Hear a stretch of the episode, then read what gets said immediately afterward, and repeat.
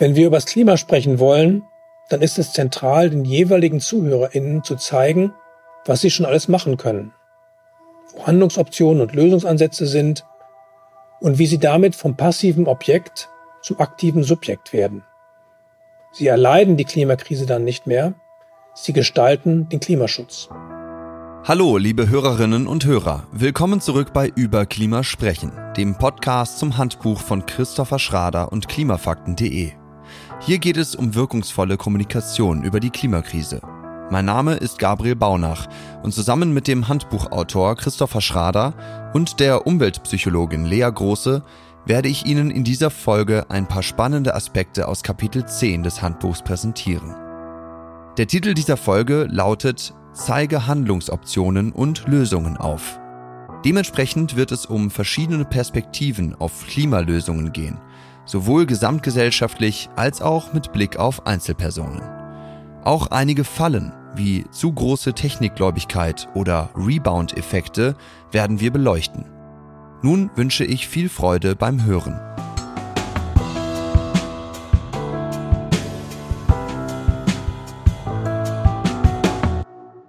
Eines der dominierenden Gefühle von Menschen in Deutschland angesichts der Klimakrise ist Ohnmacht. Das zeigen empirische Befragungen. Und Ohnmacht lähmt. Viele Menschen reagieren apathisch, resigniert oder sogar ablehnend und widerwillig auf das Klimathema, weil sie keinen Ausweg aus der Klimakrise sehen oder sich bloß als hilfloses Objekt globaler Veränderungen erleben. Deswegen ist es so wichtig, Ohnmachtsgefühlen entgegenzuwirken, denn im Angesicht der Krise ist entschiedenes Handeln gefragt. Glücklicherweise haben wir ein geeignetes Gegenmittel zu Ohnmachtsgefühlen, und zwar Selbstwirksamkeitserfahrungen und Gefühle, gepaart mit möglichst konkreten Handlungsoptionen. Selbstwirksamkeitsgefühle kommen beim Publikum oder gegenüber auf, wenn wir in unserer Kommunikation Erinnerungen an Situationen wecken, in denen sie sich selbst als wirksam erfahren haben, oder wenn wir Situationen herbeiführen, in denen sie diese Selbstwirksamkeit im Klimakontext erleben können. Wenn wir in unserer Kommunikation Handlungsoptionen und Lösungen präsentieren und in den Mittelpunkt stellen wollen, sollten wir uns zunächst einen Überblick über die verschiedenen Perspektiven verschaffen. Durch diese Perspektiven können wir dann all die mannigfaltigen Lösungsansätze betrachten. Es gibt nämlich nicht die eine Lösung der Klimakrise, Dazu ist das Problem zu vertrackt und komplex.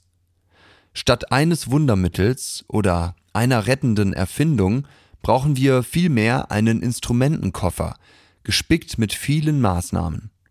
Die vielfältigen Klimaschutzlösungen, die so ziemlich alle Lebensbereiche und Wirtschaftssektoren betreffen, können wir sozusagen durch drei Brillen betrachten und somit kategorisieren. Die erste Brille auf die Vielfalt der Klimaschutzlösungen ist die gesellschaftspolitische. Hier gibt es zwei Positionen. Zum einen gibt es den rein regulatorischen Ansatz, quasi von oben bzw. einer starken Regierung nach unten bzw. zum Volk. Solche sogenannten Top-Down-Reformen wirken zum Beispiel durch Steuern, Gesetze, Vorgaben und Verbote.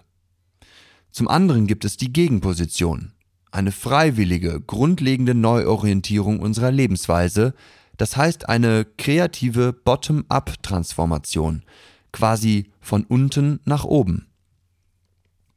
Die zweite Brille auf das breite Spektrum der Klimaschutzlösungen ist die wirtschaftliche.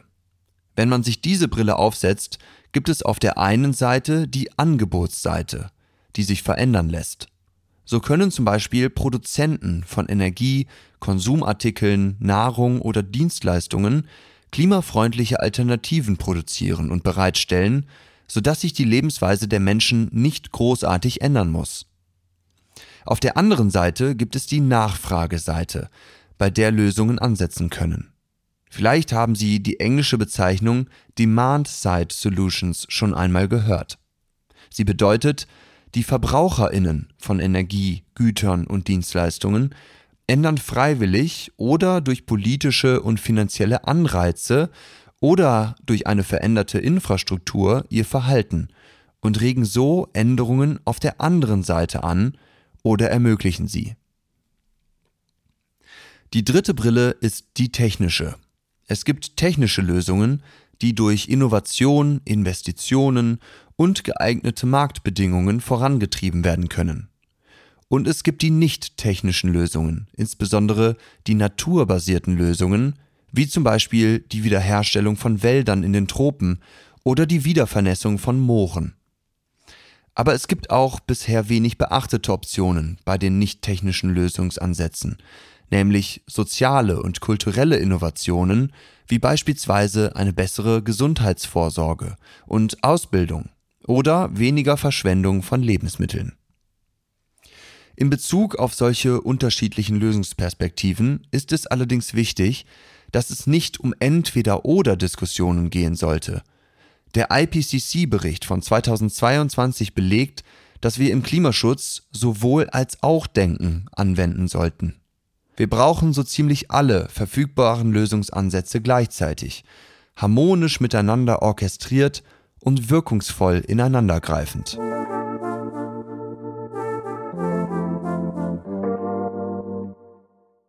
Auf die technische Brille beim Betrachten von Klimaschutzlösungen möchte ich noch einmal gesondert eingehen. Viele Menschen setzen bei der Bekämpfung der Klimakrise große Hoffnungen in neue Technologien und technische Innovation und lehnen deswegen Ansätze ab, die Verhalten ändern wollen. In einem Versuch, den Stellenwert dieses technikorientierten Ansatzes einzuordnen, hat die kalifornische Organisation Project Drawdown die knapp 100 wirkungsvollsten Klimaschutzlösungen analysiert und aufgelistet. Ja, unter diesen 100 Klimaschutzlösungen sind viele wirksame technische Lösungen, wie zum Beispiel PV- und Windkraftanlagen, Elektroautos, der Einsatz klimaschonender Kältemittel in Klimaanlagen und sogar Atomkraftwerke. Aber die Kernbotschaft des Projekts lautet, einige der besonders wirksamen Klimaschutzlösungen haben nichts oder nicht primär mit Hochtechnologie zu tun. Die Menschheit müsste viel mehr auf Klimaschutzoptionen achten, die bisher in der Debatte vernachlässigt sind. Etwa den Erhalt und die Wiederherstellung von natürlichen Landschaftsformen, die Verbreitung pflanzenbasierter Ernährungsweisen oder Bildung und Familienplanung für Mädchen und Frauen. Der IPCC-Bericht von 2022 betont, dass die meisten technischen Lösungen bereits verfügbar sind. Und für die Erfindung und Entwicklung von weiterer wundersamer Hochtechnologie fehlt der Menschheit schlichtweg die Zeit, wenn wir die Erdüberhitzung noch möglichst nahe bei 1,5 Grad Celsius zum Stoppen bringen wollen. Aber auch ein genauerer Blick durch die gesellschaftspolitische Brille auf Klimaschutzlösungen lohnt sich. Insbesondere, wenn man auf die zahlreichen kreativen Klimaschutzprojekte, Initiativen, Unternehmen, Vereine und Graswurzelbewegungen schaut, die bereits eine nachhaltige Transformation quasi von unten auf den Weg bringen.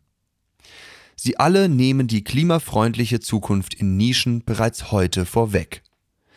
Wie sagte der Science-Fiction-Autor William Gibson, die Zukunft ist schon da, sie ist nur noch nicht gleichmäßig verteilt.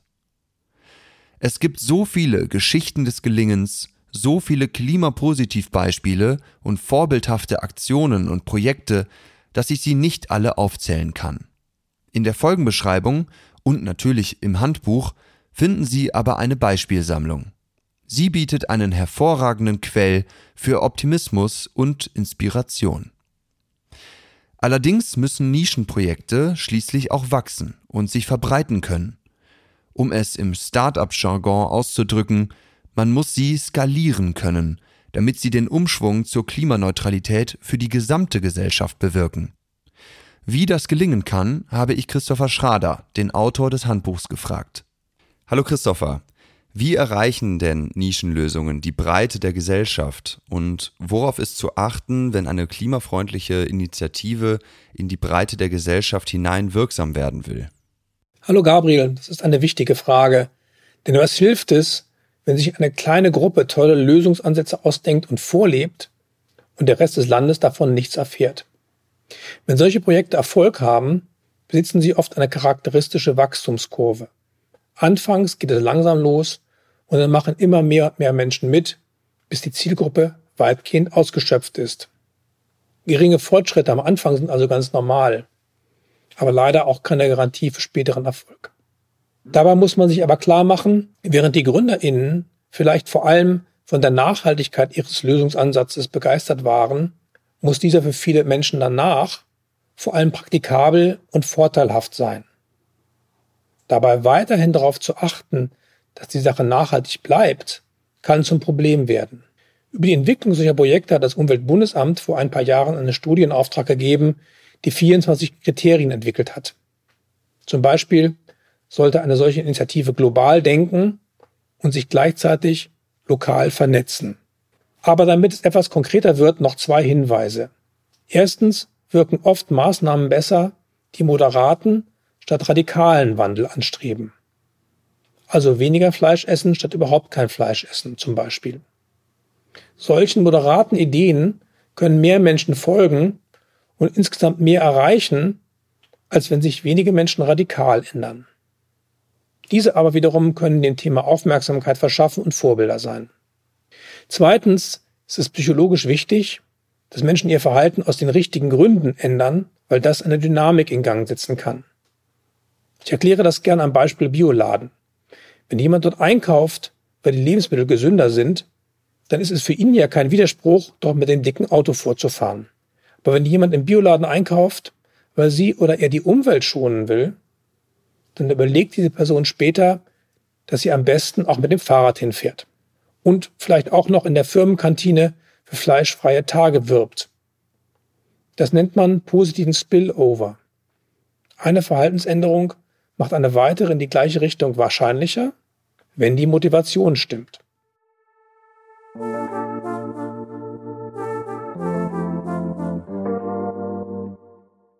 Bisher waren wir ja eher in einer Vogelperspektive unterwegs und haben Klimalösungen auf gesamtgesellschaftlicher Ebene in Kategorien eingeteilt.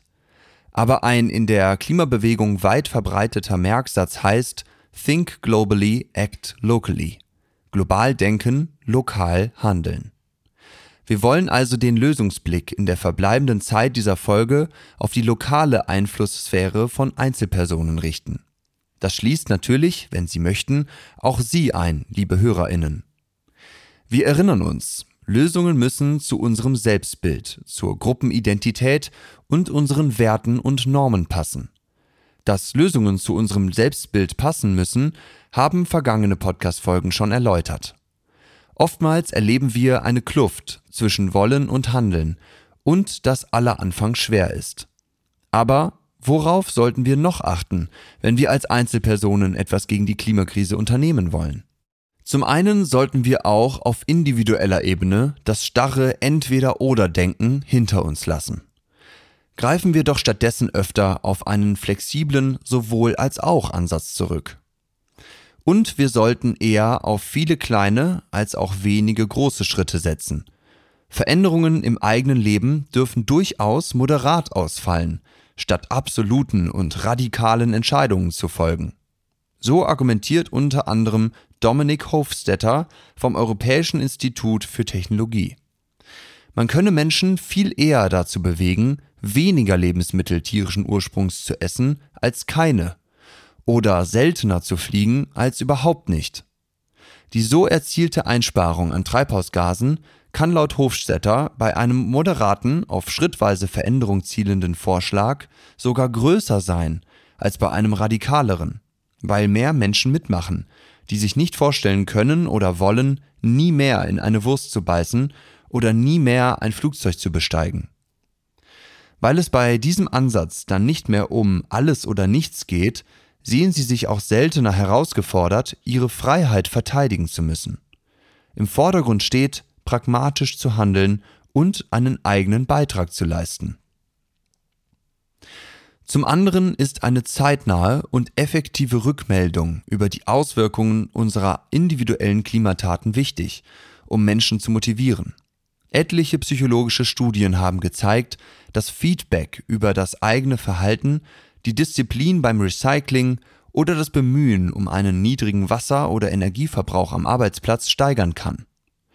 Spielerische Ansätze können uns weiter motivieren, noch mehr zu tun. Vor allem, wenn dabei der Vergleich zu Nachbarn, Kolleginnen oder anderen uns bekannten Gruppen gezogen wird.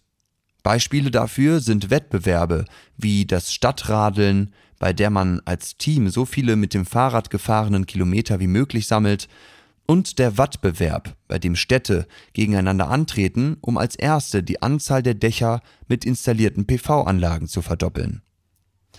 Aber Achtung, liebe Hörerinnen, selbst bei lauteren Absichten, der Beachtung aller Tipps und Tricks und bei bestem Wissen und Gewissen können sich dennoch mentale Fehlschlüsse in unser Handeln einschleichen und so den Effekt unseres Klimahandels vermindern oder sogar zunichte machen.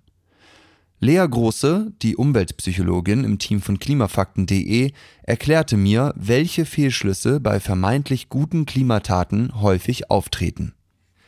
Hallo Lea, ein großer Teil der Umweltpsychologie beschäftigt sich ja auch mit den psychologischen Phänomenen, die zu Fehlschlüssen im persönlichen Klimahandeln führen können. Kannst du uns bitte erklären, welche Fehlschlüsse beim Klimahandeln häufig vorkommen und natürlich auch, wie wir sie am besten umgehen können? Ja, Gabriel.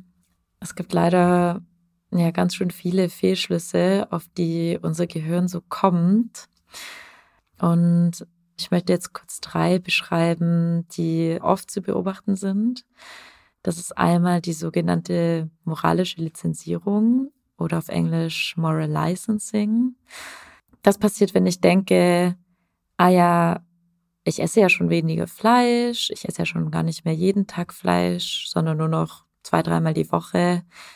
Dann kann ich ja auch einmal im Jahr nach Mallorca oder auf die Seychellen fliegen. Das passt ja dann schon. Also wenn wir sozusagen das eine klimaschützende Verhalten gegen das andere abwägen und sozusagen so eine Nullrechnung machen wollen. Das zweite ist der sogenannte Single Action Bias oder sage jetzt mal, eine gute Tat reicht aus. Das ist ähnlich zur moralischen Lizenzierung, aber doch ein anderer Fehlschluss. Das ist nämlich, wenn ich denke, okay, ich möchte jetzt äh, keine Plastiktüten mehr verwenden, sondern ich fahre jetzt nur noch mit dem Beautybeutel zum Einkaufen oder mit einer gebrauchten Einkaufstüte. Und das ist an sich gut, aber es bringt dann wenig, wenn ich mit meinem SUV dann zum Einkaufen fahre, weil dann ist die Bilanz nicht wirklich besser. Und das dritte ist der sogenannte Rebound-Effekt, der beschreibt das Phänomen, dass wir uns ein Produkt anschaffen, das effizienter ähm, sein soll als ähm, früher und wir davon dann aber umso mehr verbrauchen, weil wir ja wissen, es ist eh effizient. Also das klassische Beispiel ist, dass wir eine Energiesparlampe kaufen und die dann aber viel länger anlassen, weil wir denken, dass das okay ist, weil sie ja energiesparend ist. Oder vielleicht denken wir gar nicht so viel darüber nach, sondern haben das einfach eingespeichert. Wie können wir diese Fehlschlüsse umgehen? Also erstens ist es sehr hilfreich, überhaupt zu wissen, dass es diese Fehlschlüsse gibt. Also die Hörerinnen und Hörer haben jetzt mit diesem Podcast schon den ersten Schritt gemacht. Und dann ist es sehr wichtig, einfach mal die Gedankengänge zu beobachten ähm, über den Alltag und zu schauen, wann passiert denn dieses, diese moralische Lizenzierung und wann mache ich diese Rechnung? Oder wenn ich eben mit dem Judebeutel zum Einkaufen gehe, kann ich mir überlegen, reicht das und kann ich vielleicht noch eine zweite Tat dranhängen? Und dieses Alltagsverhalten dann zu beobachten und zu schauen, ob diese Fehlschlüsse irgendwo auftreten, ist schon mal ein erster Schritt, um dieses Verhalten dann zu ändern.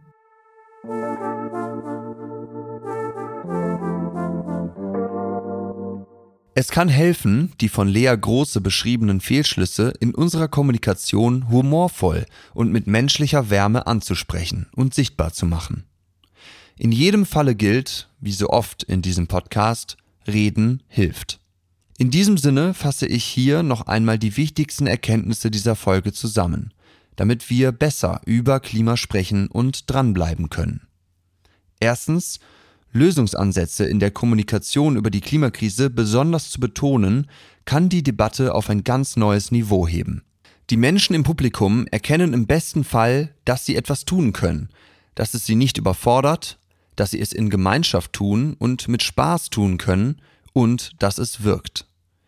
Die Losung zur Lösung lautet Selbstwirksamkeitserfahrungen und Gefühle statt Ohnmacht. Zweitens, wir können die Lösungsansätze durch eine gesellschaftspolitische, wirtschaftliche und technische Perspektive betrachten. Statt einseitigen, falschen Hoffnungen oder zu großer Technikgläubigkeit zu verfallen, ist ein sowohl als auch Denken dabei wichtig. Und drittens, auf individueller und lokaler Ebene dürfen Veränderungen moderat ausfallen. Dabei kann uns zeitnahes und vergleichendes Feedback unterstützen. Aber Achtung vor Fallen und Fehlschlüssen wie dem Single Action Bias und Rebound-Effekten.